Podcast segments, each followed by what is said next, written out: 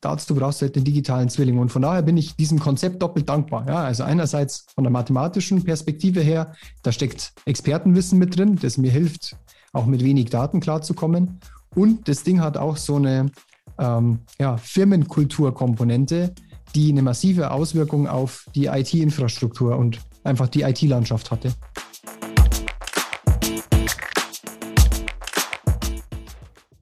Herzlich willkommen zu Business Unplugged, meinem Interview-Podcast. Ich spreche mit Gründern, Unternehmern, Führungskräften und anderen Helden des Business-Alltags über ihre Visionen, Ziele und Herausforderungen. Kurzum, spannende Themen, spannende Menschen, von denen man lernen kann und inspirieren. Mein heutiger Gast ist Dr. Theo Steininger, Gründer und Geschäftsführer der Aerium GmbH, einem 2019 gegründeten Unternehmen im Bereich Data Science. Theo und ich nehmen die herumschwirrenden Data Science Buzzwords unter die Lupe, sprechen über den typischen Verlauf von Data Science Projekten in der Industrie, wie sich KMU an das Thema nähern können, ohne eine Bauchlandung hinzulegen und ob der Begriff Nerds für Data Scientists zutreffend ist. Viel Spaß beim Hören der neuen Folge vom Business Unplugged. Herzlich willkommen, Theo, zum Podcast Business Unplugged. Freut mich, dass du heute äh, mit mir über das Thema Data Science sprichst, äh, trotz der turbulenten Zeit äh, bei dir zu Hause in den letzten Tagen und äh, zwei Wochen. Ähm, herzlich willkommen. Hallo Johannes, freut mich, dass wir sprechen. Ja, äh, du Theo, damit die Zuhörer und Zuhörerinnen und Zuhörer mal sich ein Bild von dir machen können, würde ich kurz ein paar Hard Facts äh, zu dir preisgeben und dich bitten, einfach äh, einzuspringen, wenn du meinst, da fehlt was Wichtiges oder ähm, noch was, da gehört noch, muss noch etwas ergänzt werden. Ähm, zu deiner Person. Du hast Teilchenphysik und Stringtheorie an der TU München studiert. Also jetzt nicht unbedingt das ähm, ich sage jetzt mal, das, das klassische 0815-Studium. Ich möchte jetzt da kein, äh, keine Studienrichtung ähm, herabwürdigen, aber es ist doch was auch eher komplexeres, was auch nicht jeder sich so auswählt, wenn er sich den Studienkatalog durchschaut. Und hast dann äh, weitergemacht am Max-Planck-Institut für Astrophysik in Garching. Und ähm, hast dich da in der Zeit auch zum Experten für Algorithmen und Software-Design ähm, entwickelt. 2016 hast du dann das erste Mal gegründet, auch ein Unternehmen im Bereich Data Science und KI und 2019 erfolgte dann die zweite Gründung, nämlich die der Aerium GmbH, äh, in der du auch seitdem als Geschäftsführer tätig bist. Und die Aerium GmbH, äh, die hat ihren Fokus ja auf die Prozessoptimierung durch äh, KI, ähm, Verknüpfung von Machine Learning mit Experten-Know-how und auch der darauf aufbauenden Geschäftsmodelle. Du liege ich da, habe ich das jetzt äh, richtig ähm, formuliert so oder fehlt da jetzt aus deiner Sicht noch was, um die Erium GmbH und dich äh, näher zu beschreiben? Formal alles richtig, wunderbar. Okay, das ist schon mal wichtig. Das ist schon, ja. mal, das ist schon mal gut. Genau, also äh, wenn dann, wenn dann ist nur eins äh, vielleicht mit hinzuzufügen, und zwar, das, das, das wurde mir hinterher erst so richtig klar. Ich weiß nicht, ob du das kennst, dass dich gewisse Themen einfach verfolgen. Und zwar über Jahre hinweg. Und äh, was du nicht erwähnt hast, ich hatte die Ehre, in einem Stipendienprogramm mit dabei zu sein, in dem man sehr interdisziplinär an äh, einem Projekt auch gearbeitet hat. Das war für mich neu im Physikstudium. Da machst du keine Praktika oder so oder, oder geschweige denn Projekte. Und äh, das war dann für mich doppelt spannend. Also erstens diese interdisziplinäre Komponente und zweitens halt, wie gesagt, in einem Projekt zu stecken. Und long story short, da wurde nichts draus. Und ich habe mich dann, also aus dem Projekt, das ist schiefgegangen. Und ich habe mich die ganze Zeit gefragt, so, hey, woran, woran liegt es eigentlich? Und am Ende war es jetzt so der Klassiker, ja, so Kommunikationsmissverständnisse und äh, unklare, äh, ja, unklares Stakeholder-Management eigentlich. Und ich hatte mir damals aufgezeichnet, wie, wie sind denn so die, äh, Zusammenhänge zwischen den Akteuren gewesen, haben mir so einen Graph aufgemalt und haben mir gedacht, wow, das ist total cool und spannend, sich visuell darzustellen, wie so Abhängig, äh, Abhängigkeiten in so einem Prozess aussehen. Und habe dann auch gedacht, ich mache meine Promotion bei einem Mathematiklehrstuhl zu ähm, Wissensvisualisierung. Ja, das, das Thema, das hatte mich gepackt und dann habe ich keinen Betreuer dazu gefunden, war dann aber auch happy, weil ich äh, auf meinen tatsächlichen Doktorvater dann gekommen bin über einen sehr guten Freund von mir, äh, der mich dann in die Informationstheorie reingebracht hat und das erst hat mich dann eigentlich befähigt, dieses Thema anzupacken, nämlich jetzt in der Erium. Ja, äh, und das ist diese Konstante, die sich durchzieht, diese Faszination für, wie kann ich Wissen strukturieren und nutzbar machen und jetzt rückwirkend betrachtet oder ja, rückblickend betrachtet, hat mich erst quasi dieser Umweg von den fachlichen Skills ja befähigt, das so richtig anzupacken. Und insofern, keine Ahnung, ob das irgendwie Zufall war oder wie auch immer, aber ich finde es auf jeden Fall eine interessante Kurve. Also das, das Scheitern in dem Stipendium-Programm hat dazu geführt, dass du Data Scientist geworden bist. Ja, äh, okay. irgendwie über Umwege, ja, genau, genau. Ja, okay. Äh, das ist ja witzig. Ähm, ja, da stelle ich gleich mal die Frage vorweg. Ähm, Data Scientist äh, ist ja auch so ein, ich nenne es jetzt mal Buzzword oder also ein, ein, ein, Wort, das ja oft fällt in der heutigen Zeit äh, im Zusammenhang mit dem Thema Digitalisierung. Ist ein Data Scientist vergleichbar mit einem Statistiker oder was macht da den Unterschied aus? Da gibt es große Parallelen, äh, aber alleine von der Wahrnehmung her, äh, Statistiker gibt es schon lange, Data Scientisten, die äh, sind erst relativ neu, zumindest in der Wahrnehmung da ich würde mal sagen, von der mathematischen Grundausbildung her wird es dem einen oder anderen Data Scientist nicht schaden, mal eine Statistikvorlesung besucht zu haben. Also da kriege ich einfach auch viele Bewerbungen in meiner Rolle äh, als Geschäftsführer bei Erium auf den Tisch, wo ich mir denke, ja, okay, sagen wir mal, du kannst ein Python-Package importieren, aber Data Scientist würde ich jetzt nicht auf meinen Lebenslauf draufschreiben an deiner Stelle. Und äh, auf der anderen Seite ist es so, dass ich bei der ja, einfach Selbstdarstellung, aber das ist natürlich jetzt sehr eingefärbt und nur meine persönliche Wahrnehmung, aber schon sehe, dass Statistiker eher konservativ unterwegs sind und eher so, ja, stick to the rules. Und wir nehmen jetzt den Ansatz, denn der hat die letzten x Jahre funktioniert und die Data Scientists, wie gesagt, komplett persönliche Wahrnehmung, aber nehme ich so wahr, die sagen eher, okay, wow, cool, was gibt's da für ein Paper von letzten Monat? Wollen wir das mal ausprobieren? Vielleicht kriegen wir mit dem und dem Algorithmus nochmal einen anderen Dreh in die Geschichte rein. Okay, okay. Also ähm, eher progressives Denken beim Data Scientist. Ja, schon, schon ein bisschen. Und was mir auch wichtig ist, da rauszuheben, es ist einfach aufgrund der Breite des Themas auch so, dass es ein deutlich breiteres Definitionsspektrum gibt, äh, was ich als Data Scientist bezeichnen darf. Und es ist auch so, jetzt zum Beispiel bei uns in der Firma, ich würde mich selbst an der, gerade noch an der Grenze eines Data Scientists quasi aufhalten bezeichnen. Die, die Hardcore Data Science, die macht mein Co-Founder, der Maxim. Und bei mir ist es dann eher so, dass sich jetzt über die Jahre hinweg die Rolle abgezeichnet hat des Data Scientisten mit der Translator-Rolle. Das heißt, äh, wie kann ich erstmal eine Vorevaluation auch durchführen, was der Kunde überhaupt haben möchte. Das heißt, diese initiale Übersetzung hin des Business-Problems in ein Data Science-Problem. Das ist auch eine wichtige Komponente von einem Data Scientisten. Und ja, ich kann dann auch die Algorithmik abbilden und coden und all das, ja, aber das ist nicht mein Schwerpunkt. Also die Textaufgabe vom, von der Mathematikaufgabe, von der Mathematik-Schularbeit äh, übersetzen, was bedeutet das genau und was muss ich tun? Sozusagen. Ja, genau, und vor allem, ihr kennt ja die, die alten Tricks, ja, dann steht da auch jede Menge Zeug, das überhaupt für die Frage nicht relevant ist. Das ist sozusagen in der Industrie dann äh, enorm. Ja, da ist so, dass 99,99 Prozent der Informationen, die du kriegst, einfach irrelevant ist. Und ja, genau, das ist, das ist meine Spezialität, dieses, dieses Filtern und ähm, ja, logisch sortieren. Okay, ähm, bevor wir da jetzt tiefer mal einsteigen in das ganze Thema Data Science, einen Punkt habe ich tatsächlich vergessen, den würde ich gerne noch erwähnen ähm, und die auch vielleicht einen Mitgründer Maxim auch noch besser kennenlernen wollen. Und zwar, euren, mhm. ihr habt nämlich selbst auch einen Podcast, nämlich den Erium Podcast, wo es wirklich um Data Science Basics geht äh, und so weiter und so fort. Ihr habt es jetzt also auch schon in der vierten Staffel und den möchte ich an der Stelle auch einfach allen empfehlen, die da ein bisschen tiefer reinschnuppern wollen äh, und sich da mal ein Bild machen wollen davon.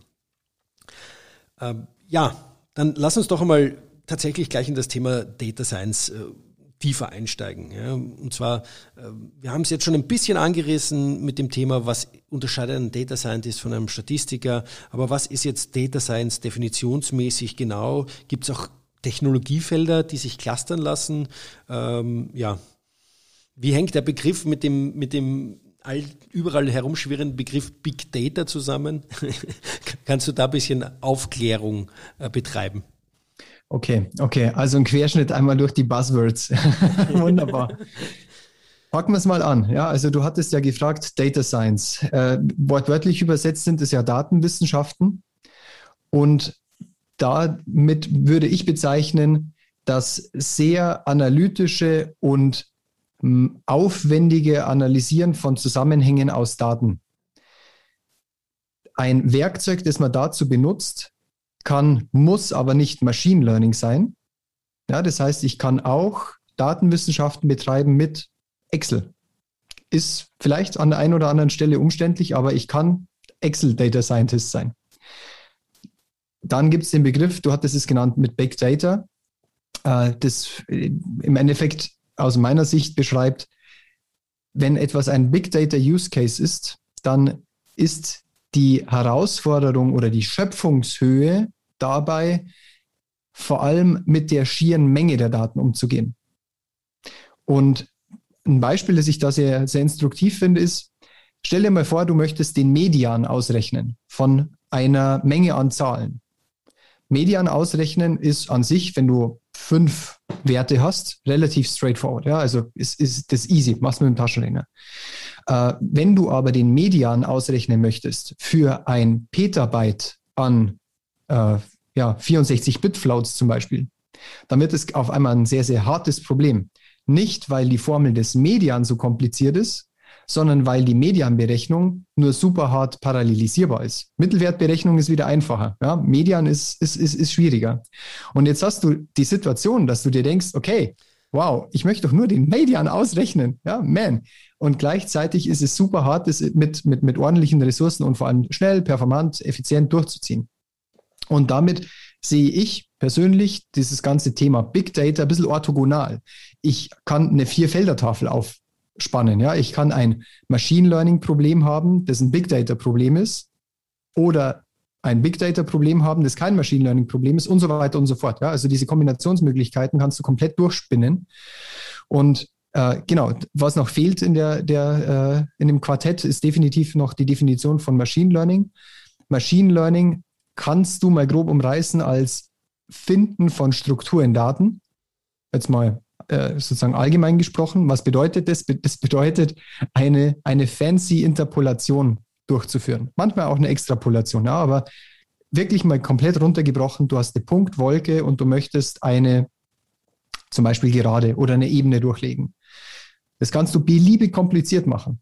Aber auch ein neuronales Netz in all seiner Komplexität ist im Endeffekt mathematisch gesehen ein cooler Begriff, Funktionsapproximator. Ja, das heißt, dass du damit eine Struktur in einem hochdimensionalen Datenraum nachbilden kannst.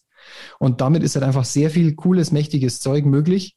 Und der, der, der Teufel, das ist da auch mh, hm, definitiv erwähnenswert, auch an die Hörer, die sich vielleicht noch nicht so damit beschäftigt haben und weil es, wenn es den Wikipedia-Artikel durchliest, dich erstmal abschreckt. So die Grundidee der meisten Machine Learning-Algorithmen, die ist relativ simpel. Nur, was es dann wirklich hart macht in der Praxis, das ist beurteilen zu können, welcher Algorithmus ist jetzt für dieses konkrete Problem gerade geeignet und, und vielleicht sogar der beste und dann die Numerik in den Griff zu kriegen. Ja, also das ist absolut nicht zu unterschätzen, was das für ein Problem ist, denn auch wenn die Idee von dem ein oder anderen Algorithmus sehr einfach ist, du benötigst, wenn du nicht coole und quasi intelligente Abkürzungen mit einbaust, die dir das Ergebnis nicht allzu sehr kaputt machen, bräuchtest du unendlich viel Rechenzeit. Und damit wird es wieder für die Realität und für den Einsatz in der Praxis unpraktikabel. Äh, wenn ich das aber jetzt richtig verstanden habe, du hast jetzt Excel, Big Data und Machine Learning hergenommen. Ich sehe jetzt Excel und Big Data auf einer Achse hinsichtlich Datenmenge.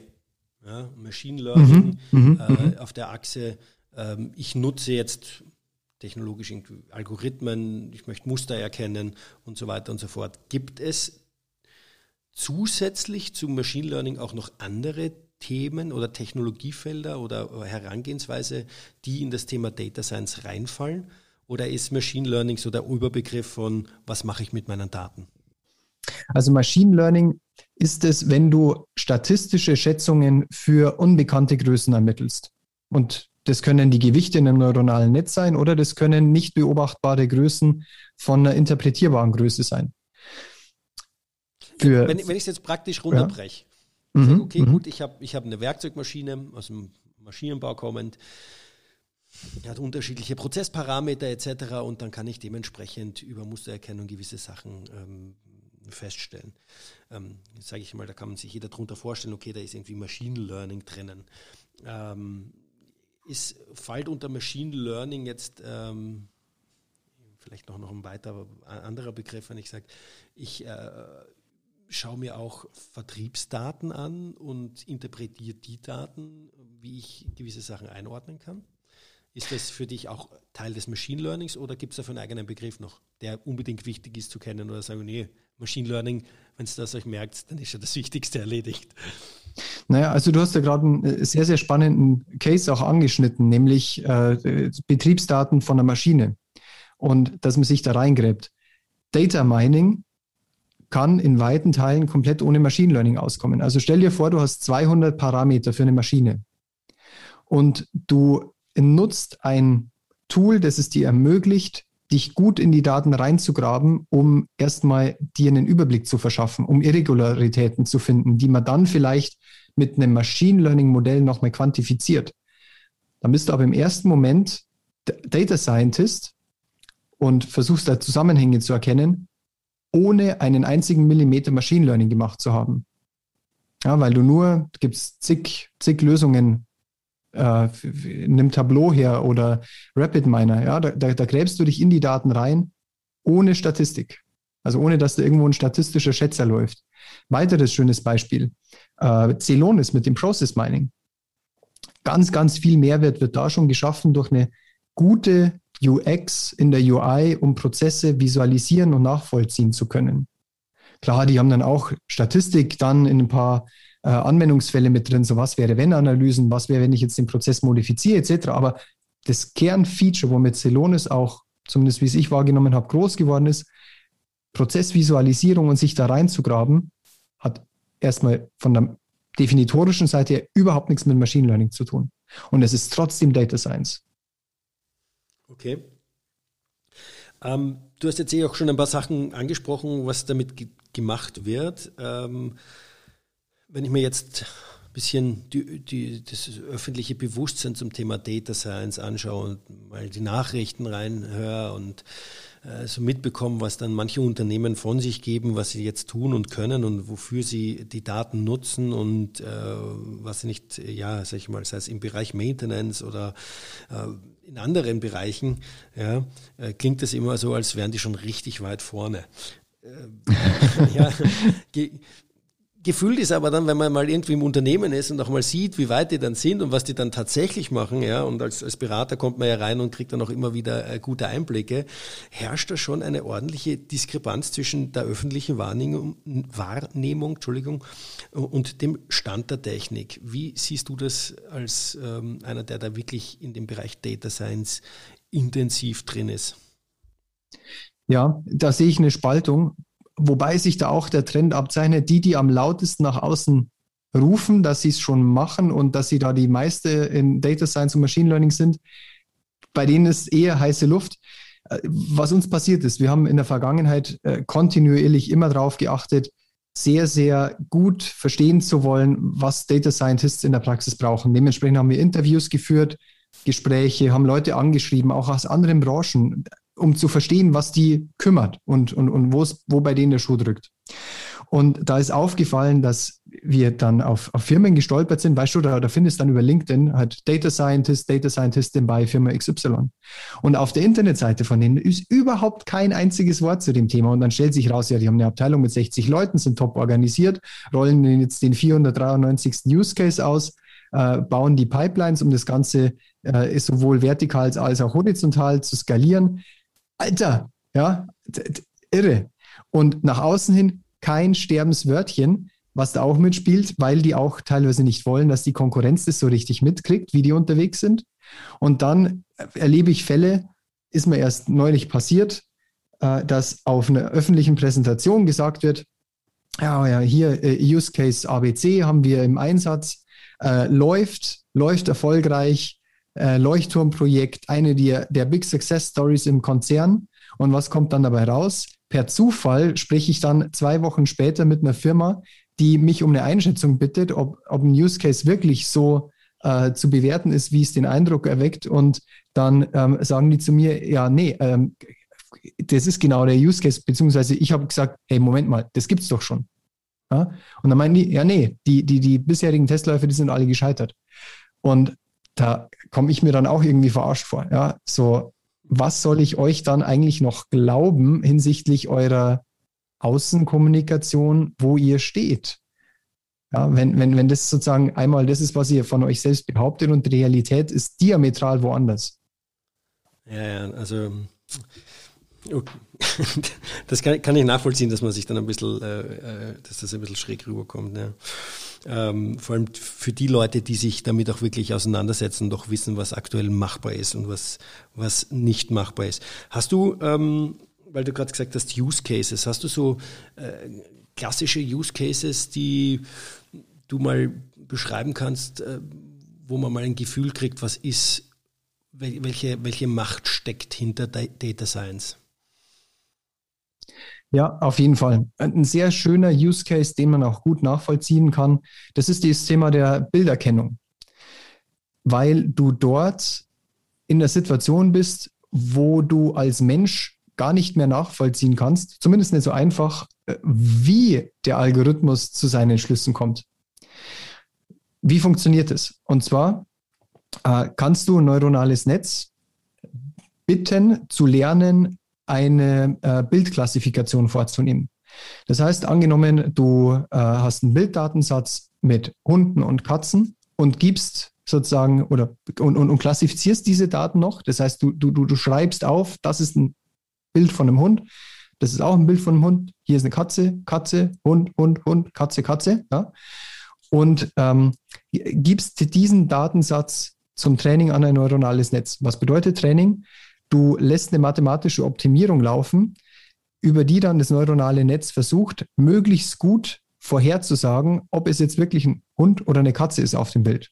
Ja, und immer wenn es einen Fehler macht, wird das zurückgemeldet und dann versucht das neuronale Netz sich ein bisschen zu verbessern, dass es doch, doch die richtige Vorhersage trifft. Dann wirst du am Ende ein, neuronales Netz haben, das eine sehr, sehr hohe Genauigkeit erreicht, wenn du es vom Handwerkszeug, das ist das, was ich am Anfang meinte, wenn du es vom Handwerkszeug her richtig machst. Und gleichzeitig wirst du dir sehr schwer tun, dann am Ende noch nachvollziehen zu können, ja, wie, wie, wie, wie macht es das neuronale Netz jetzt? Und das ist das Coole bei der ganzen Geschichte. Kein Mensch wäre in der Lage, alle Gewichte, also die Verknüpfungsstärke zwischen zwei Neuronen, ja, diese, diese vielen, vielen, vielen Gewichte in dem neuronalen Netz per Hand zu setzen, sodass am Ende das Ding das tut, was es tun kann, durch die mathematische Optimierung und die Rechenpower, die wir halt auch einfach mittlerweile zur Verfügung haben, kannst du dieses System sich selbst trainieren lassen. Das ist, finde ich, wahnsinnig faszinierend. Okay, also da ist jetzt das Thema neuronale Netze und das äh, System trainieren lassen und die Sachen quasi, äh, das Machine Learning äh, im klassischen, oder sag ich mal in dem Sinn, ja voll ausgeprägt. Hast du auch ein Beispiel aus dem aus dem alltäglichen Leben, wo du sagst, okay, da kommt Data Science äh, voll rein äh, oder spielt voll rein, äh, wo man es eigentlich nicht denken würde oder wo man es als Konsument gar nicht vermuten würde? Und sagt, okay, gut, wenn du wüsstest, was da im Hintergrund läuft, damit wir dir das und das anbieten können und so weiter. Nur, dass man das vielleicht nochmal auch greifbar macht für die Leute, die jetzt nicht so in, in Produktionsbetrieben drin sind und das Thema Bilderkennung, ähm, ja, sag ich mal, so nachvollziehen können. Ja, ja, ja. Da bin ich jetzt ein bisschen auf dein Feedback auch angewiesen, weil ich natürlich berufsbedingt mit einem anderen Blick auf die Dinge gucke. Aber ich kann dir mal ein paar Beispiele einfach aus dem Alltag äh, geben. Nämlich, nimm mal äh, die, die ganzen ähm, Sprachassistenten her, wie Alexa und Hey Google und Siri. Da steckt immer ein massiv trainierter Machine Learning-Algorithmus dahinter wo ich mir denke, okay, manchmal macht man sich da gar nicht den Eindruck, was da eigentlich für eine Rechenpower dahinter steckt. Vor allem, das wird ja in der Cloud ausgewertet. Also crazy. Ähm, anderes Thema. Ich weiß nicht, bei meiner Banking-App, vielleicht hat es deine auch, ich kann einfach ein Foto von der Rechnung machen und die App extrahiert die Zahlungsdaten, mal besser, mal schlechter zugegeben. Ja, aber crazy. Das, das, das Ding zieht sich die relevanten Zahlen raus, erkennt die und steckt die in das richtige Feld. Das ist ein Bilderkennungs-Machine Learning-System, äh, das da dahinter steckt. Okay, ich glaube, das sind ganz und, schön, schön anschauliche Beispiele, ja. Ja, und, und am Ende äh, glaub ja nicht, dass wenn du eine Versicherung abschließt, dass der Preis per Zufall zustande kommt. Das ist hart reglementiert, das, das Business. Also die Versicherungen dürfen nur nach ganz, ganz strengen Regeln vorgehen, wie sie einen Preis für dich berechnen. Aber sagen wir es mal so, auch wenn das dann am Ende per Hand gestrickt wird, das Pricing-Modell, sozusagen so, dass es ein, eine Prüfungsorganisation abnicken kann. Am Anfang steht da natürlich eine datenwissenschaftliche Analyse, wie man es denn am besten ausrichtet, sodass das Risiko bestmöglich geschätzt wird. Okay. Und zwar nicht nur über die indirekten Einflüsse, ja, also bist du, keine Ahnung, Sportpilot oder nicht, ja, das sind so offensichtliche Dinge. Aber wenn es dann darum geht, wo wohnst du zum Beispiel? Wo ähm, ja, warst du als Arbeitgeber, als Arbeitnehmer unterwegs? Ja, was immer selbstständig? Das sind alles so Faktoren. Auf den ersten Blick kann man da vielleicht jetzt nicht unmittelbar einen Eindruck ableiten oder ein Ergebnis ableiten, aber da wird definitiv Data Science eingesetzt, um zumindest mal die Zusammenhänge besser zu verstehen. Und da bin ich dann so weit, dass ich sage, Gott sei Dank haben wir auch die Regulatorik, die verhindert, dass ich rein auf Basis meiner vermeintlich korrekten Daten auch beurteilt werde, weil so ein System immer Vorurteile, und das ist, das ist ein riesiges Problem, können wir vielleicht später noch genauer darauf eingehen, finde ich spannend, weil so ein, so ein Data Science oder genauer gesagt, weil ein Machine Learning System auch immer Vorurteile verstärkt, die bereits in den Daten stecken. Okay. Ähm, nutzen deines Wissens diese Algorithmen auch ähm, so Digital Twins, dass sie sagen, okay, gut, ich ich habe jetzt den, den Theo Steininger und der ist äh, Physiker und ist promoviert und äh, wohnt in Bayern und äh, keine Ahnung, ja, ist Sportflieger. Und dann gibt es halt in ganz Deutschland noch ähm, 5000 andere, die diese Kriterien haben, äh, um dann dementsprechend äh, da ja, sag ich mal, auch ähm, so hat Predictive Maintenance zu betreiben, also Predictive Maintenance in der Industrie, äh, aber mhm, sag ich mal so mhm, ein, mhm. ein, gewisses äh, ja, Vorhersage, Prognosemodell, um dir auch gewisse Sachen vorzuschlagen, um sei es einmal den Versicherungspreis zu machen und so weiter und so fort. Ähm, wie stark wird sowas genutzt? Das ist eine sehr, sehr gute Frage und damit sprichst du ja gleich das nächste Buzzword an, Digital Twin das oftmals rumgeistert. Äh, ich würde es mal so einsortieren. Und zwar, es kommt darauf an, welche Daten du zur Verfügung hast.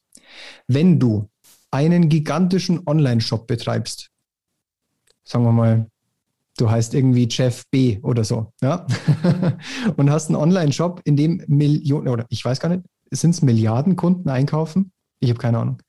Dann, dann hast du so eine gewaltige Datenbasis zur Verfügung, dass jeder Versuch, einen Digital Twin per Hand zu bauen von Menschen schlechter wäre als das, was du aus den Daten an tatsächlichen Zusammenhängen lernen kannst. Ja, also da bist du definitiv in einem Regime, also in einem Datenmengenregime, das dir äh, ganz klar vorgibt, versuch es gar nicht, nutz die Information, die sich purely aus den Daten rausziehen lässt. Und wenn du aber jetzt äh, hergehst, du hast gerade Predictive Maintenance angesprochen, ich habe eine Situation, in der ich nur sehr wenige Daten zur Verfügung habe, weil ich Gott sei Dank nur alle paar Jahre den Ausfall von der Maschine erlebe und nicht täglich oder alle 0,1 Millisekunden, dann muss ich Experteninformationen hinzufügen. Dann muss ich das Machine Learning System unterstützen, indem ich die Zusammenhänge, die mir als Mensch klar sind, die ich als Ingenieur über das System weiß, dann muss ich diese Informationen dem System zur Verfügung stellen in Form eines digitalen Zwilling. Und darüber hinaus, es ist in der Praxis nicht immer nur ein Thema der Statistik. Da steckt noch, wenn es um die Projektrealisierung geht, ganz, ganz, ganz, ganz viel on top. Und äh, der, der, das Thema digitaler Zwilling war in meiner Wahrnehmung auch ganz, ganz wichtig im Sinne eines Umdenkens der auch IT-Abteilungen.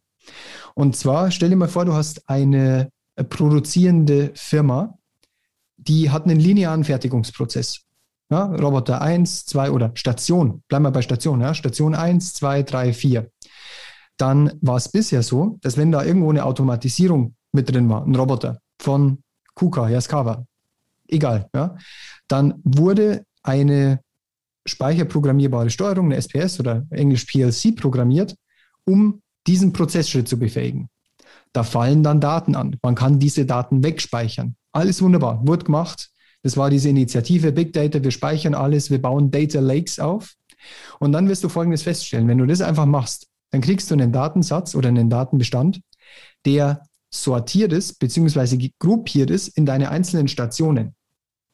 Das heißt, du wirst dann höchstwahrscheinlich vorfinden als CTO, du hast eine Datenbank für den Roboter bei Station 1, du hast eine Datenbank für den Roboter bei Station 2, du hast irgendwie SAP im Spiel für irgendwas, das bei Station 3 passiert.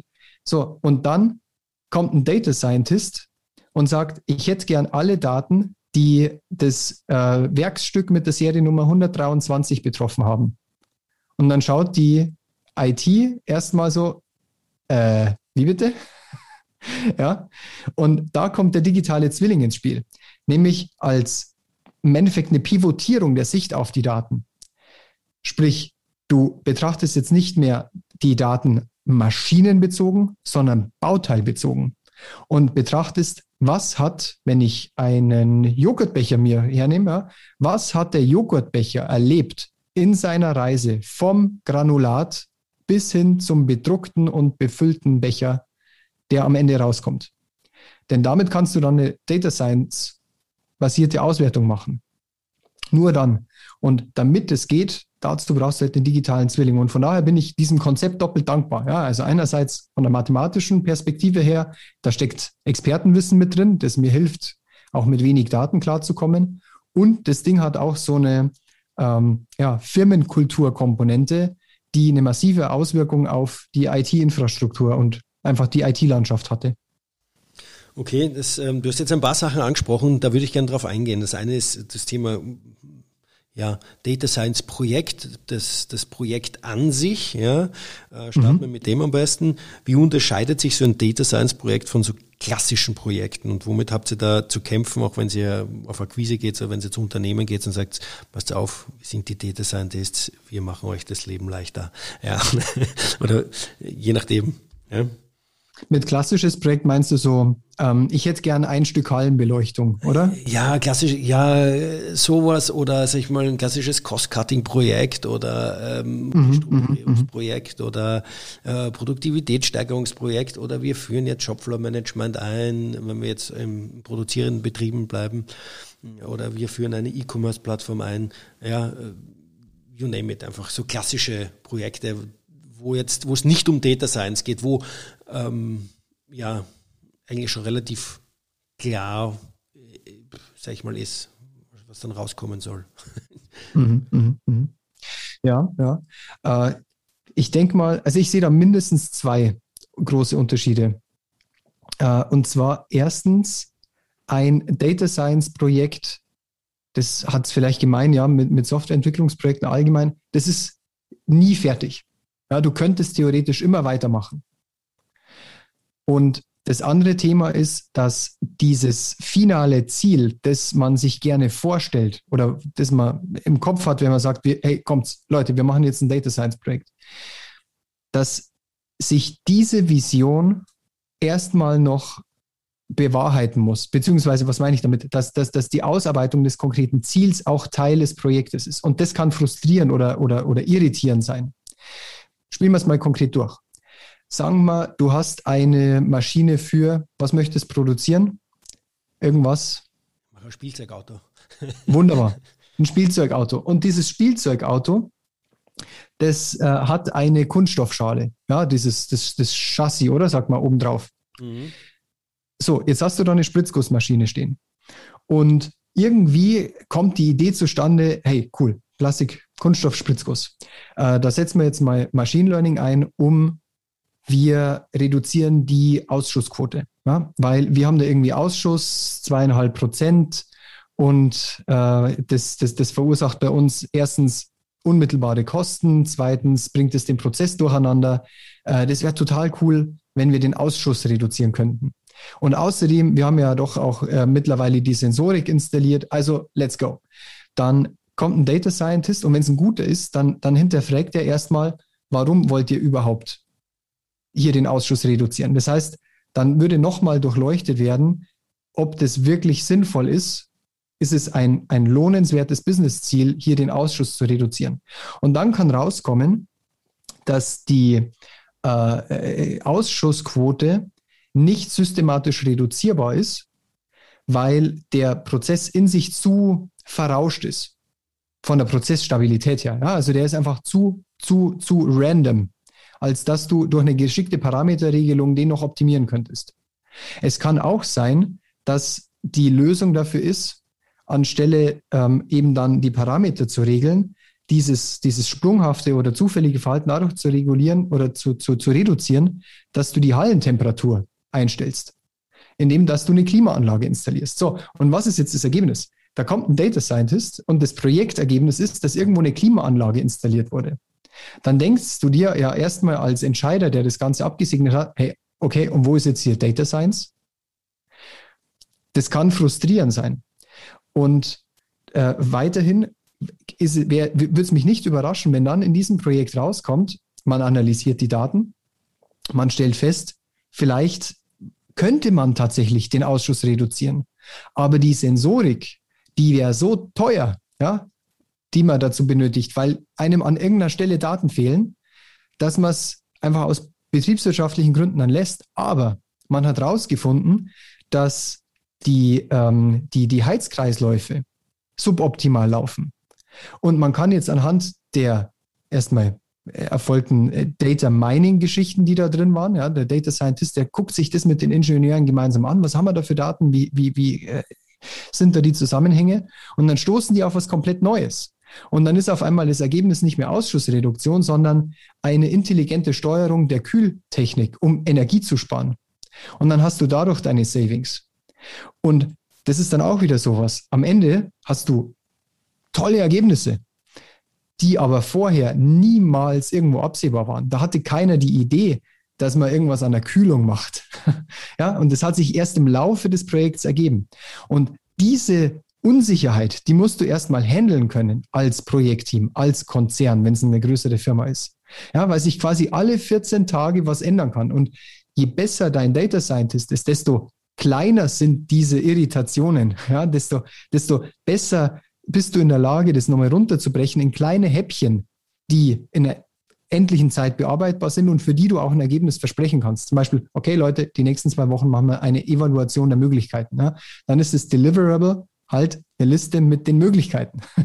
ja? Damit wird es wieder beherrschbar. Aber du hast immer eine hohe Ambiguität in der Geschichte und, und damit musst du erstmal umgehen können und das schreckt viele ab. Das merken wir, das macht es in der Akquise schwierig, und das wird besser, das wird besser, je mehr Referenzen du aufbauen kannst, weil dann kannst du zumindest sagen als Management, okay, ich habe jetzt zwar keine Ahnung, wo die Reise genau hingeht, aber die Firma hat sowas so oder so ähnlich schon mal gemacht.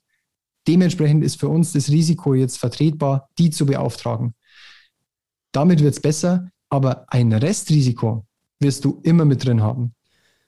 Was ich jetzt ganz spannend finde, ist, würde ich einfach eine Frage zwischen, zwischendrin einsteuern. Ich habe die andere, äh, mhm. behalte ich im Hinterkopf. Das Wunderbar. So. Äh, das erste Beispiel, das du gebracht hast, Ausschussreduktion und dann im Endeffekt äh, installieren wir eine Klimaanlage und drehen am Klima herum. Äh, es, es, klingt ein bisschen so auch wie ein, wie ein Six Sigma Projekt. Total ähnlich. Ja? Total ähnlich. Und das war wirklich krass. Äh, wir haben uns auf Basis unserer Projekterfahrung überlegt, wie strukturieren wir diesen Projektablauf? Weil mal unter uns, die ersten Projekte waren bei uns auch Kraut und Rüben hin und her und am Ende wurde alles gut, ja, aber man hätte sich das Leben auch einfacher machen können. Wir haben das strukturiert und dann stolpere ich, ich habe ja als Physiker, ja, gelernter Physiker, keine Ahnung, äh, dann, dann lese ich da, wow, es gibt Six Sigma. Das ist ja genau das.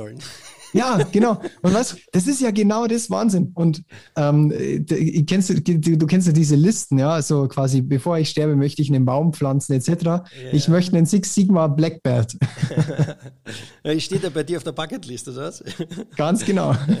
Ich kann, ich kann dir die Connections äh, kriegen, dass du da äh, dementsprechend zum Master Black Belt kommst. Äh, nice. Der dich dann ähm, da trainiert. Äh, ja, okay. Ähm, jetzt komme ich aber zu der anderen Frage zurück, die ich mhm. ähm, eigentlich stellen wollte, äh, die du zuvor erwähnt hast und sogar in der Beantwortung äh, dieser ersten Frage auch ähm, nochmal aufgegriffen hast. Nämlich du hast gesagt, dieses, dieses, diese Art Projekt, ja, damit muss man auch erst lernen, umzugehen. Was bedeutet so ein Projekt, ein Data Science Projekt, oder wenn ich mich als Unternehmen darauf einlasse, Data Science zu machen, für das Thema Firmenkultur oder für das Thema Mindset? Das ist ja ähm, einerseits die Mitarbeiter im Projekt müssen anders ticken, ja, wenn ich jetzt äh, deinen Ausführungen das von deinen Ausführungen ableite. Aber nur allein die Mitarbeiter ist ja auch nicht so das Ding, sondern es muss ja im Prinzip getragen werden, dass solche Projekte auch gemacht werden und dass das dann noch ähm, vom Management her getragen wird. Was bedeutet das für eine Firma hinsichtlich Mindset und Firmenkultur? Ja, ich vergleiche es mal so. Äh, in der Wissenschaft ist es gut, also das ist die, die definierende Eigenschaft vom wissenschaftlichen Diskurs dass du gemeinsam Hypothesen aufstellst und dir Gedanken machst und schaust, ob das stimmt oder nicht. Das ist von dir als Person bis zu einem gewissen Grad entkoppelt. Ja, und dementsprechend ist es völlig okay zu sagen, okay, Leute, wir stellen jetzt mal die Hypothese auf, das und das und das ist der Fall. Zum Beispiel, bleiben wir bei dem, bei dem Spielzeugauto. Wir glauben, den ähm, Ausschuss reduzieren zu können, indem wir äh, Parameter, Temperatur so und so regeln, dann kann es wie in jedem wissenschaftlichen Projekt sein, dass sich diese Hypothese als falsch herausstellt. Und das ist normal. Das ist Teil des Prozesses. Und das ist auch Teil dieses iterativen Prozesses. Zu testen und besser zu werden, schrittweise. Und dieses Mindset stößt vor allem bei naja, ist jetzt ein Vorurteil. Okay, ja. Bei deterministisch denkenden Maschinenbauern auch mal gern auf Irritation. Ich nehme es nicht persönlich. Ja, nee, aber das ist, das ist, das kann ich auch total nachvollziehen. Also ist, ich, ich verstehe das, ja. Du, du, du, du spezifizierst nämlich eigentlich eine Maschine und dann hat die zu funktionieren, wie die zu funktionieren hat. Und ähm, demgegenüber sagt dir jetzt jemand, ich weiß es nicht. Ja, einfach quasi die Aussage, ich weiß es nicht, sagen zu dürfen in einem Konzern, ist manchmal von der Firmenkultur ja schon ein Problem. Lasst es uns rausfinden. Oh mein Gott. Ja, oder dass, dass halt dann ein Irrtum gleich als persönliches Versagen wahrgenommen wird. Ganz, ganz schwierig. Ganz schwierig. Und wir erleben das auch in den Workshops. Dann, dann, dann machst du halt ein Modell und sagst, ja, wir wissen jetzt nicht, ob der Parameter, wenn wir den noch mit reinnehmen, ob die Daten gut genug sind, dass dann die Performance insgesamt besser wird oder ob es im Endeffekt, weil so viel Rauschen drin ist, alles nur nach unten ziehen. Ja, das müsst ihr doch wissen. Ihr seid doch die Data Scientists. Und die richtige Antwort ist, ja, wir finden es raus, weil wir Data Scientists sind. Und das ist der Trick dabei. Und darauf musst du dich einlassen können. Also ihr, ihr habt es im, im Endeffekt genauso auch mit dieser Fehlerkultur, mit des, äh, oder sage ich jetzt mal, mit der fehlenden Fehlerkultur äh, zu kämpfen, äh, mit der ja auch viele Unternehmen zu kämpfen haben, ähm, die jetzt zum Beispiel schlanke Produktion einführen wollen, wo es diese, äh, dieses, ich nur keinen Fehler machen und wenn ich einen Fehler mache, ich schiebe es einfach weiter und sage, ich war es nicht, drin vorkommt. Ja, ja, ja. okay.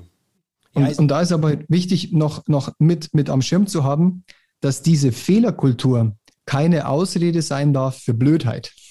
Das erlebe ich nämlich auch manchmal, beziehungsweise für Verplantheit. Dass es heißt, ja, schiebt uns mal die ganzen Daten rüber, äh, wir lassen das dann ähm, durch unseren Algorithmus durchlaufen und wir melden uns dann und dann, oh hoppla, da kommt nichts raus, ja, wir brauchen noch mehr Budget, bla bla bla bla bla. Ja. Das ist für mich einfach nur dämliches Projektversagen. Das hat nichts mit ja, man konnte es ja nicht wissen, ob es funktioniert oder nicht. Doch, ich kann dir sagen, wenn du so vorgehst, dann wird nichts rauskommen. Ja? Also da gibt es nochmal himmelweite Unterschiede, wie ich diesen iterativen Prozess machen kann.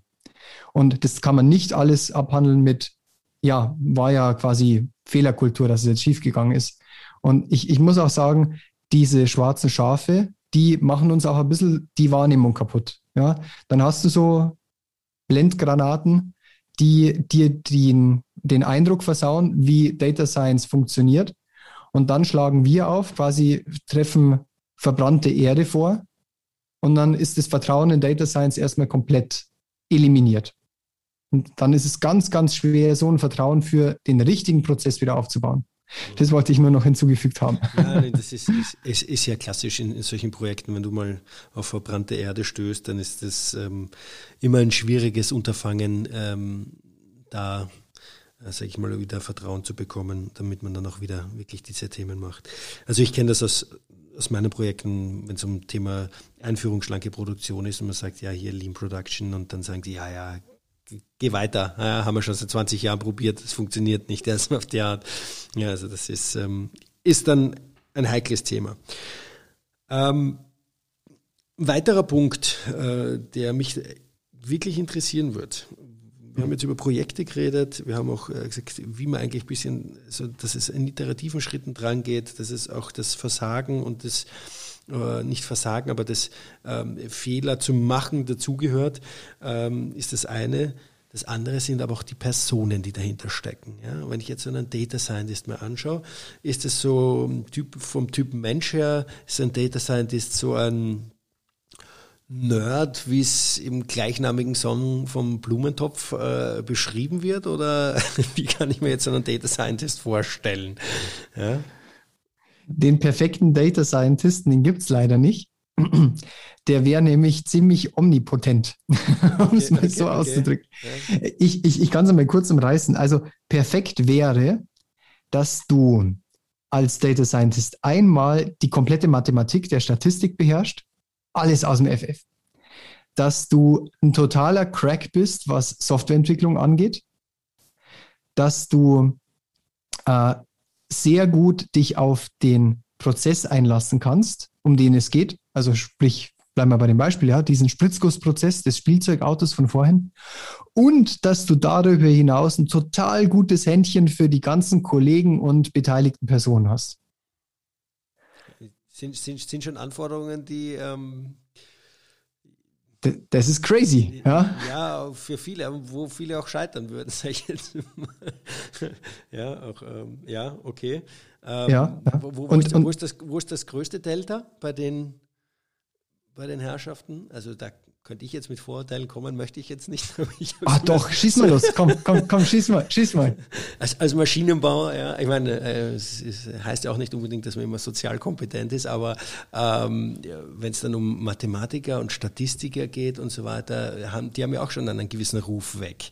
Ähm, äh, und äh, da, würde ich vielleicht auch mal, das ist immer die Frage, ob die dann noch, oder, oder so Hardcore-ITler dann diese, äh, dieses, die soziale Kompetenz haben. Ja, ich meine, du weißt, du kennst ja diese Vorteile, die dann zwischen den einzelnen Studiengängen herrschen. Dass das jetzt nicht ähm, auf 100 Prozent zutrifft, ist auch logisch. Ja. Aber es ist ja so, Data Science ist doch schon auch äh, so eine nerdige Angelegenheit, oder? Ein bisschen. Ja, ja, tendenziell schon. Also ich hatte sogar einmal ein Bewerbungsgespräch für, für unsere Senior Data Scientist Stelle. Und dann habe ich die Person gebeten, sich einfach mal vorzustellen und ein bisschen was zu sich zu sagen. Und dann, dann hat der Bewerber mir eine halbe DIN A4 Seite Text vorgelesen. Und das ist, das ist äh, irgendwo äh, auch ein Zeichen dafür, für eine gute und eine schlechte Seite. Nämlich erstens, totale Unsicherheit, was menschliche, zwischenmenschliche Interaktion angeht. Und gleichzeitig aber der Wunsch nach, ich möchte es sehr, sehr gut machen. Und ich möchte nämlich sehr gut auf die Situation vorbereiten. Ja, ich fand das erstaunlich in dem Moment. Ich wusste gar nicht, wie ich, wie ich das wahrnehmen oder bewerten soll. Nur für einen Data Scientisten, wo das halt sehr wichtig ist, auch die emotionale Brücke zu meinem Gegenüber zu schlagen, da tut es mir dann leid, ja. Das ist dann nicht das Richtige, zumindest bei uns in der Firma dann zu arbeiten, wo ich engen Kundenkontakt habe und wo ich draußen bin.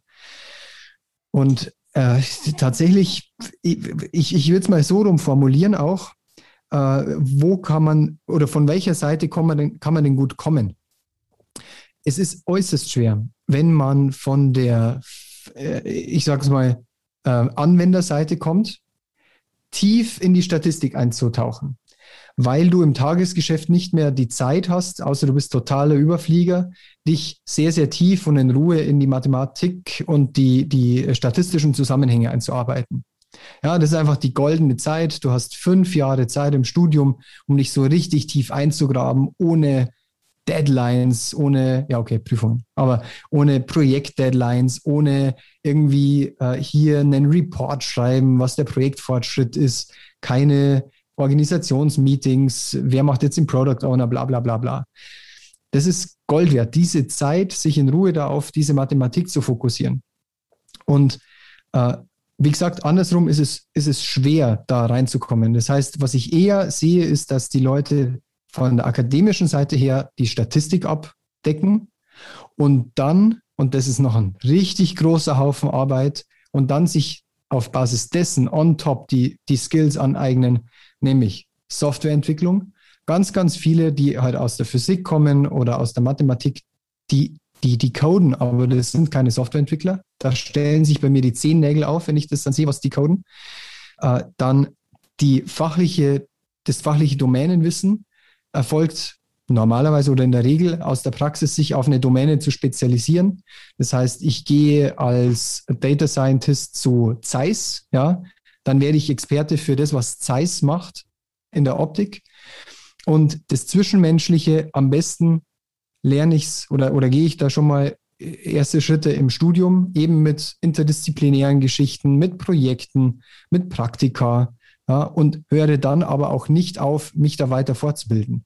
Zum Beispiel Interviewtechniken. Was heißt es, aktives Zuhören zu betreiben? Das, das sind Themen, da muss ich mich dann einfach auch noch fortbilden als Data Scientist, wenn ich wirklich meine Rolle ernst nehmen möchte. Ja, ich, ich glaube, das müssen, ja, das muss der Großteil, der vom Studium kommt. Also wenn man sich das jetzt anschaut, äh, wenn man vom, vom Studium ist man fachlich dann top drauf, aber diese Themen, das sind dann Themen, die man dann doch im Job dann auch lernt. Von meinem Gefühl her. Ähm, wenn wir jetzt das Thema, ähm, wer was macht so ein klassischer Data Scientist, was tut er? Ähm, was für Rollen gibt es denn für Data Scientists in solchen Projekten? Ja, äh, oder ja, gibt es ein Projekt, ja, einen, einen, einen Koordinator äh, in diesen Projekten oder, oder, oder wie, wie werden die aufgestellt, sag ich mal, in Unternehmen oder bei euch im Projekt? Damit meinst du äh, sozusagen angenommen, es ist ein dediziertes Data Science Projekt und welche Rollen besetze ich idealerweise, damit das Ganze schon mal strukturell gut aufgestellt ist, oder? Genau. Okay, okay, okay. Man kann sich da vieles abgucken im Bereich Softwareentwicklung. Und dabei ist ein ganz, ganz entscheidendes Element normalerweise oder sehr häufig, sagen wir es mal so, sehr häufig wird ein Produkt entwickelt, wenn es um ein Data Science Projekt geht. Also Produkt im Sinne von eine Inhouse-Applikation, die genutzt wird von den Mitarbeitern, um sich helfen zu lassen durch eine Handlungsempfehlung oder eine Situation besser einschätzen zu können über einen Forecast, den ich mit einem Machine Learning-Algorithmus berechne. Und dazu muss ich ganz, ganz, ganz sorgfältig im Auge behalten, was ist der wirkliche Bedarf meines Kunden? Ja, das kann ein Kollege sein. Das ist ein Vollzeitjob, wofür ich ganz, ganz stark dafür plädiere, dann einen Produktmanager einzusetzen. Und der Produktmanager, kein Missverständnis bitte, ja, ist niemand, der nur Meetings organisiert und das Protokoll mitschreibt.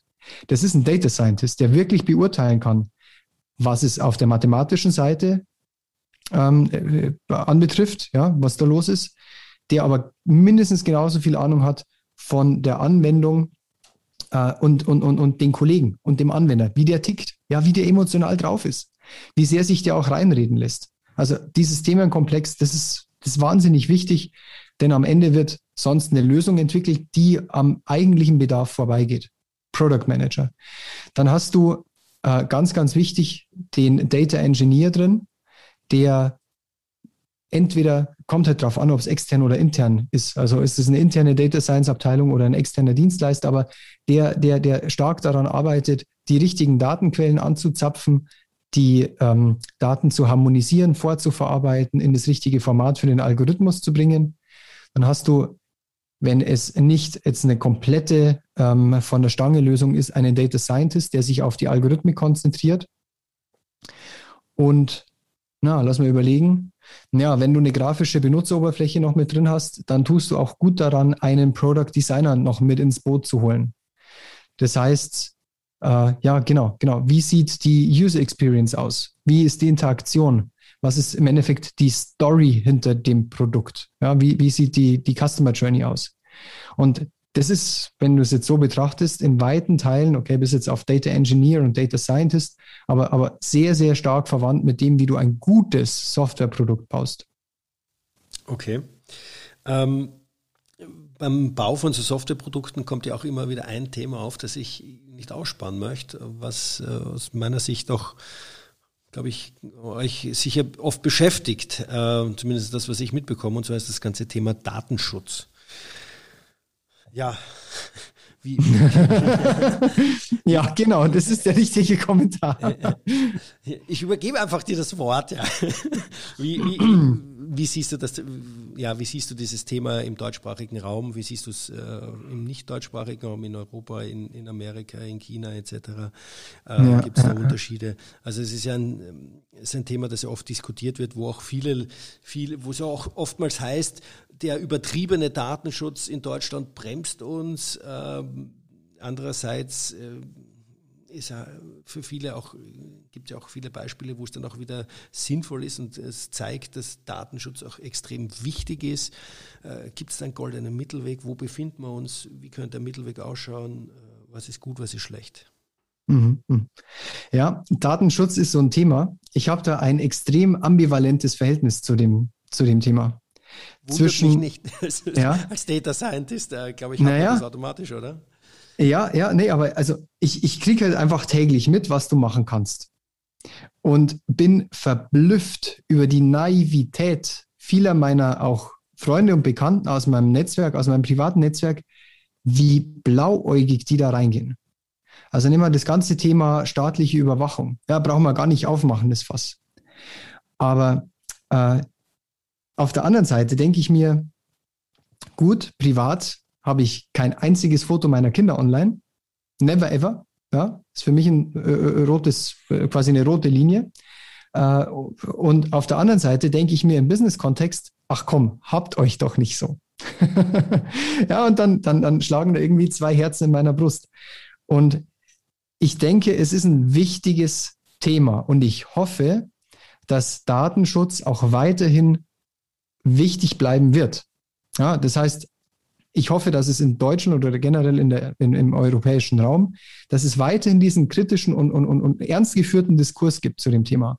Und dass auch in Nationen, wo das vielleicht jetzt momentan lockerer gesehen wird, das Thema ernster genommen wird. Beispiel USA.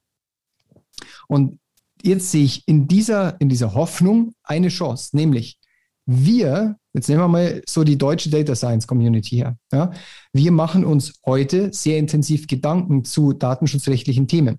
Zum Beispiel, wie kann ich sicherstellen, dass ich aus einem trainierten Netz keine Einzelfallrekonstruktion machen kann? Es ist irre schwer. Ja? Nimm mal ähm, Medizindaten. Du, du trainierst ein Whatever-Netz oder Whatever-Algorithmus mit Krankheitsdaten. Und dann sagst, ja, okay, ich kann ja gar nicht auf die Einzelpersonen Rückschlüsse irgendwie ziehen. Ja? Wenn du aber jetzt den Fall hast, dass du in einem Dorf genau einen Datenpunkt hast. Und dann ist es der, äh, äh eine Person mit den Initialen HS und dann ist die genau 60 Jahre alt und ne, du weißt, worauf ich hinaus möchte. Dann hast du eine Stützstelle in deinem Machine Learning System, die du nicht zu 100 Prozent, aber mit einer sehr, sehr hohen Wahrscheinlichkeit wieder auf eine Person runterbrechen kannst. Ja, und das, dementsprechend, das Thema ist einfach wahnsinnig schwierig. Ja? Oder Rauslöschen einer Information aus einem Machine Learning System. Ja, okay, du kannst Facebook natürlich sagen, die sollen alle Daten von dir löschen, aber die können ja nicht die Information löschen, die gewonnen wurde oder die, die in einem Training eingeflossen ist in die Struktur eines Machine Learning Systems. Das kannst du ja nie mehr wieder rekonstruieren, was jetzt genau das Informationsschnipselchen war, das deine Daten dabei gesteuert haben. Keine Chance. Und diese, diese Nüsse zu knacken, ist etwas, wo ich eben sehe, dass wir uns da sehr stark damit beschäftigen und wir dann hoffentlich früher als alle anderen die richtigen Antworten parat haben und damit wiederum den technologischen Vorsprung erzielen. Okay, wie, wie siehst du jetzt gerade die Community in, im deutschsprachigen Raum verglichen zu anderen? Du meinst insgesamt von der Performance ja, oder ja, auf dieses sagst, Thema? Wenn du sagst Wettbewerbsvorteil, äh, ich, ich hätte das jetzt so interpretiert, dass dadurch, dass die Community sich jetzt schon Gedanken um diese Themen macht, äh, dadurch auch ähm, oder intensiv Gedanken um diese Themen macht, dadurch einfach auch ein, am Ende ein Wettbewerbsvorteil verglichen zu Amerika, asiatischer Raum äh, dann entsteht. Wie steht denn aktuell die Community da im Bereich Data Science in, im deutschsprachigen Raum verglichen zu? Ja, ja. Die steht definitiv so da, dass wir uns Nischen suchen müssen, wo wir uns noch einen Wettbewerbsvorteil sichern können. Also alleine mal, wenn ich, wenn ich das äh, Budget hernehme, das schlicht und ergreifend investiert wird von zum Beispiel China in dem Thema Data Science, dann ist mit allgemeinen Use Cases da echt schwer mitzuhalten. Äh, auch die, die, die Anzahl der wissenschaftlichen Publikationen, die aus China kommen, die ist beachtlich und die Qualität, die ist auch gut. Und bezüglich Wettbewerbsvorteil, es gibt da nicht mehr allzu viel, aber vor allem halt so Themen wie eben ja, Antworten auf datenschutzrelevante Themen und das Thema, wie verknüpfe ich Machine Learning und KI mit der Industrie. Das ist ein Thema, da haben wir echt noch die Nase vorn. Und guck da, guck da einen Tesla an. Ja. Am Ende haben die halt auch gemerkt, Autos bauen ist halt schwer, schwieriger als ähm, eine, eine Uber-App zu programmieren. Jetzt mal ganz böse Silicon Valley-Klischees bedient. ja. aber, aber da ist was Wahres dran. Ja. Und äh, das ist ein Feld, da können wir echt noch was reißen. Okay. Wie, wie sind denn jetzt dann, sag ich mal, zum Thema Datenschutz dann auch die Amerikaner und die Chinesen unterwegs, also weil du jetzt die beiden Länder auch angesprochen hast? Also ich weiß ähm, nur von den Erfahrungen, die uns halt am eigenen Leib passiert sind ja, aus erster Hand. Ich, ich, ich könnte jetzt quasi äh, Presseartikel zitieren, aber ich finde es schon sehr, oder ja, doch, doch, ich finde es schon sehr erwähnenswert, äh, dass uns das passiert. Wir haben einen Workshop für Use Cases, also diese erste Explorationsphase. Wo, wo, wo können wir ansetzen? Und dann haben wir einen Use Case identifiziert, der am Ende die Entlastung des Mitarbeiters zum Ziel hat. Ja, also das wäre Added Value. Ein Mitarbeiter wird entlastet. Denken wir uns mal was aus. Äh, angenommen, du bist, genau, du bist ein Lagerarbeiter. Und jetzt könnten wir mit Hilfe von einer Optimierung, Machine Learning basiert, datengestützt, aufgrund einer Optimierung könnten wir genau für dich die optimale Route zusammenstellen hinsichtlich Länge, hinsichtlich Dauer und hinsichtlich dessen, welche Artikel du aus dem Regal nimmst, um dich nicht zu überlasten. Ja. Ein anderer Mitarbeiter, der vielleicht jünger ist als du, ich bin jetzt mal so frei, der, der bekäme vielleicht eine Route, die länger ist, weil den ähm, weil dem ähm, lange Strecken mit seinen Turnschuhen weniger ausmachen als äh, hohes Gewicht, whatever. Ja, aber ich, ich hoffe, dass er sicher Schuhe trägt. ja. Und, und, und, und ähm, dieser, ist, oder nehmen wir, nehmen wir so einen Use Case her. Ja? So ein Use Case würde nach hm, drei, vielleicht vier Sekunden sofort eingestampft werden, weil du personenbezogene Daten verarbeitest. Und das finde ich halt irgendwo auch dann wieder schade, ja?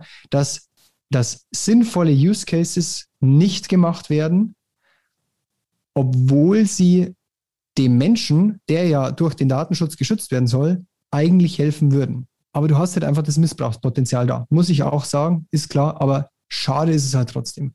Und da sind die Amerikaner in meiner Wahrnehmung deutlich relaxter.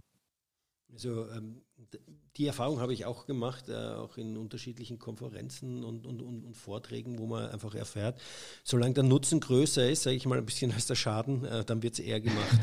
ja, genau, na, genau, da war genau. Tatsächlich war, war ein Beispiel, da ging es auch um, um so Insulinspritzen und dementsprechend auch die Auswertung der Daten von den, äh, von den Patienten und so weiter und so fort. Und da war im Prinzip von der Behörde das Go da, weil man ähm, den, weil der Nutzen oder für für die Gesellschaft an sich größer war als jetzt der Schaden dann für eine Person möglicherweise. Ja, also ganz interessant.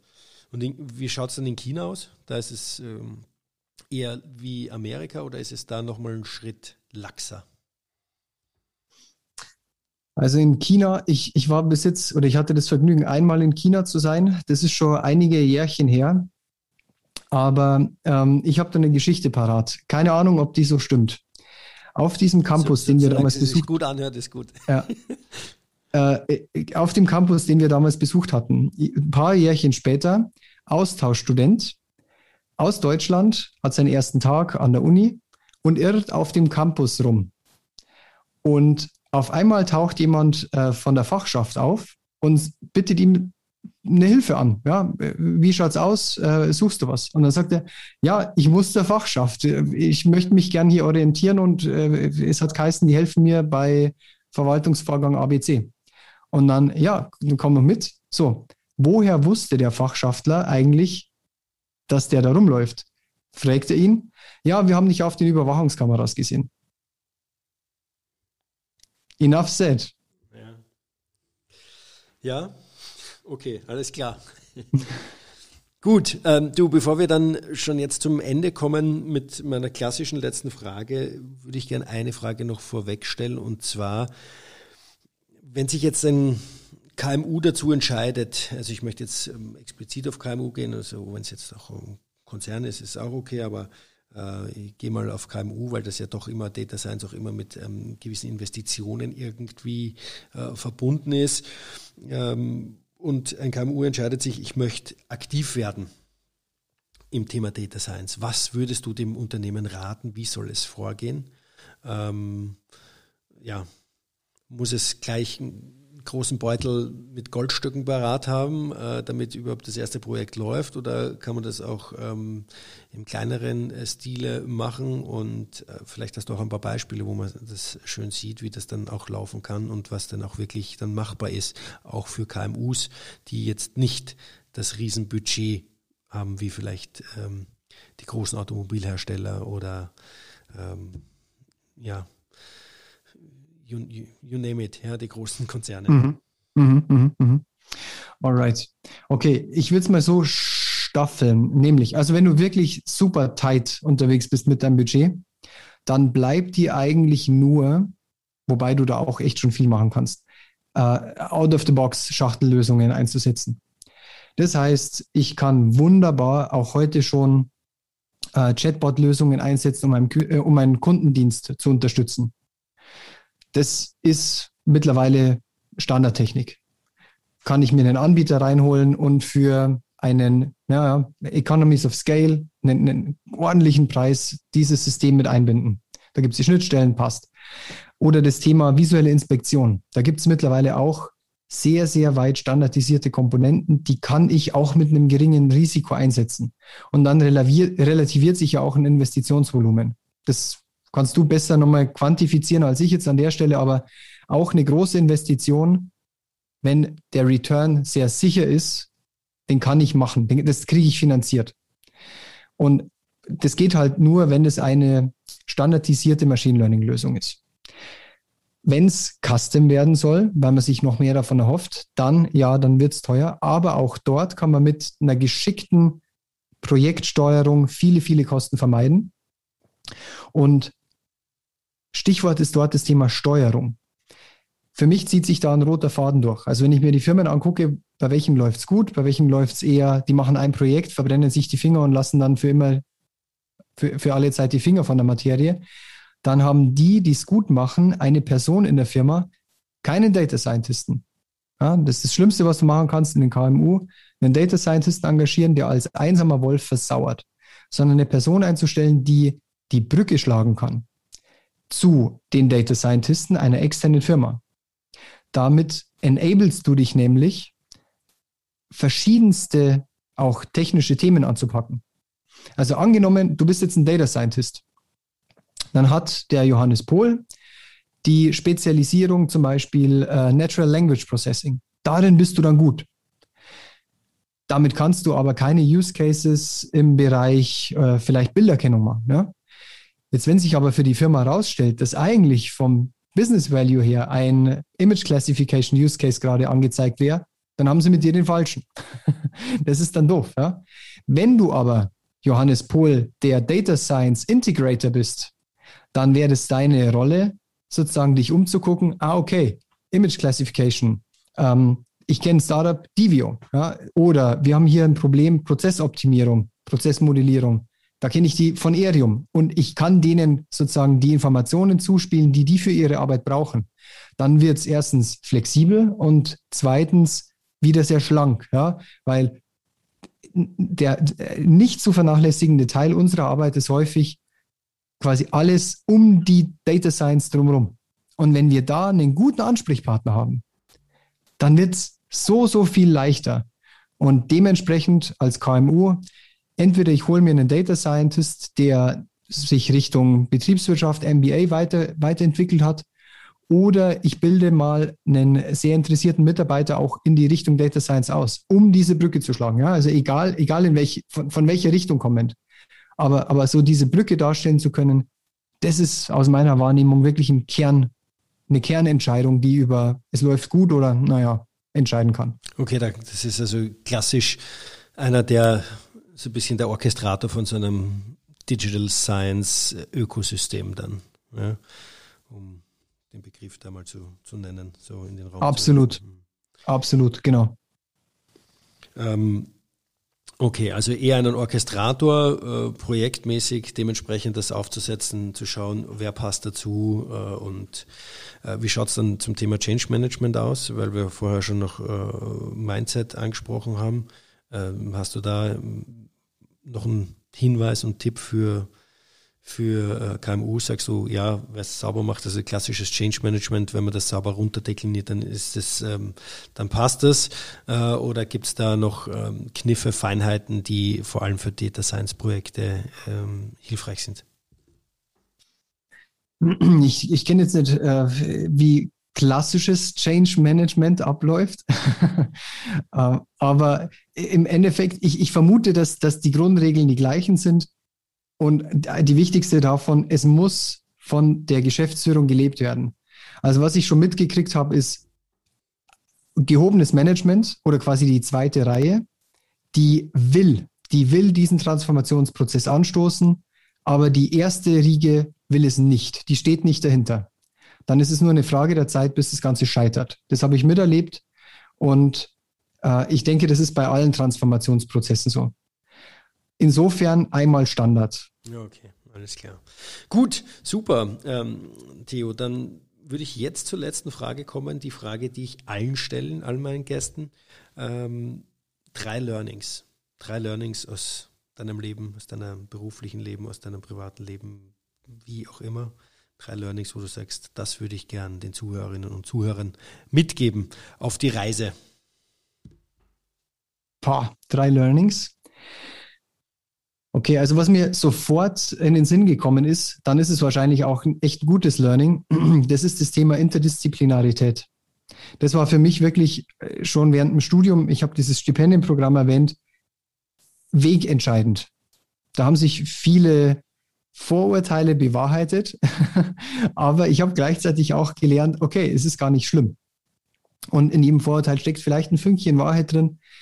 Und es ist wahnsinnig wichtig, die, die, die Augen rechts und links auch zu haben. Was gibt es sonst noch so für Fachbereiche? Wie ticken die?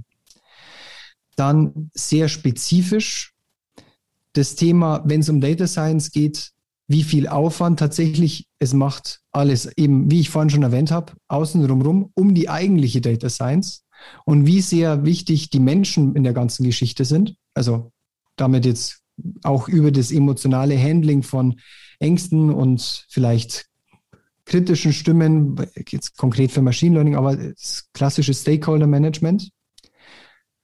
Und drittes Learning,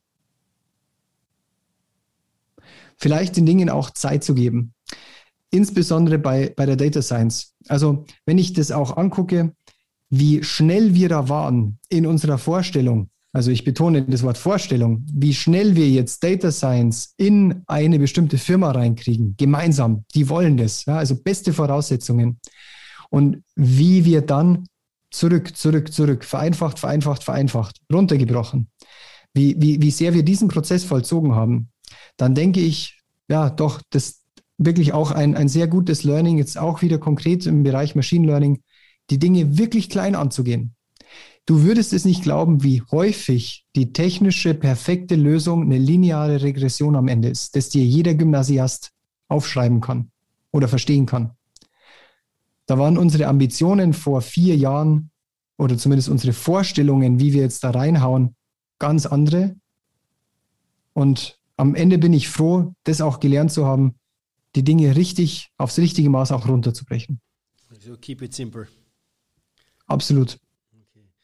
Ja, super, Theo. Du, herzlichen Dank äh, für diesen ja, super spannenden, tollen Einblick in das ganze Thema Data Science, in äh, wie solche Projekte ablaufen, was, wo, was Use Cases sind, wie die Personen so drauf sind, wie die ticken und was man braucht für, für ein erfolgreiches Projekt. Ja, herzlichen, herzlichen Dank dafür, für das Gespräch. Ich möchte an der Stelle auch nochmal noch mal euren Podcast erwähnen, den Aerium Podcast, äh, wo genau diese Themen, die wir jetzt ich sage jetzt mal, teilweise sehr oberflächlich äh, gestriffen haben, an der einen oder anderen Stelle ähm, dann ja vertieft werden. Also wer da Lust und Laune hat, soll sich da auf jeden Fall auch mal in den Podcast reinhören, kann ich nur empfehlen. Und äh, jetzt noch einmal, Theo, Dankeschön für deine Zeit. Danke fürs Gespräch und äh, ich freue mich, wenn wir uns irgendwann noch wieder mal live sehen und wünsche dir jetzt alles Gute und äh, auch deiner Familie und dem neuen Nachwuchs. Ich danke dir sehr herzlich. War ein klasse Gespräch, super vorbereitet und ja, ich freue mich aufs persönliche Treffen. Super, ich freue mich. Danke, Theo. Ciao. Ciao. Das war das Interview mit Dr. Theo Steininger. Infos zu Theo, Aerium sowie den Aerium Podcast findet ihr wie immer in den Show Notes.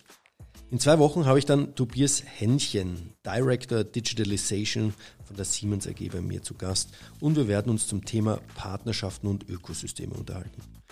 Wie jede Woche auch dieses Mal der Aufruf meinerseits an euch, mir unter podcast.piopax.de gerne Feedback zum Podcast sowie Ideen für potenzielle Interviewpartnerinnen und Partner zu schicken. Herzlichen Dank im Voraus und ich freue mich, wenn ihr in zwei Wochen wieder mit dabei seid.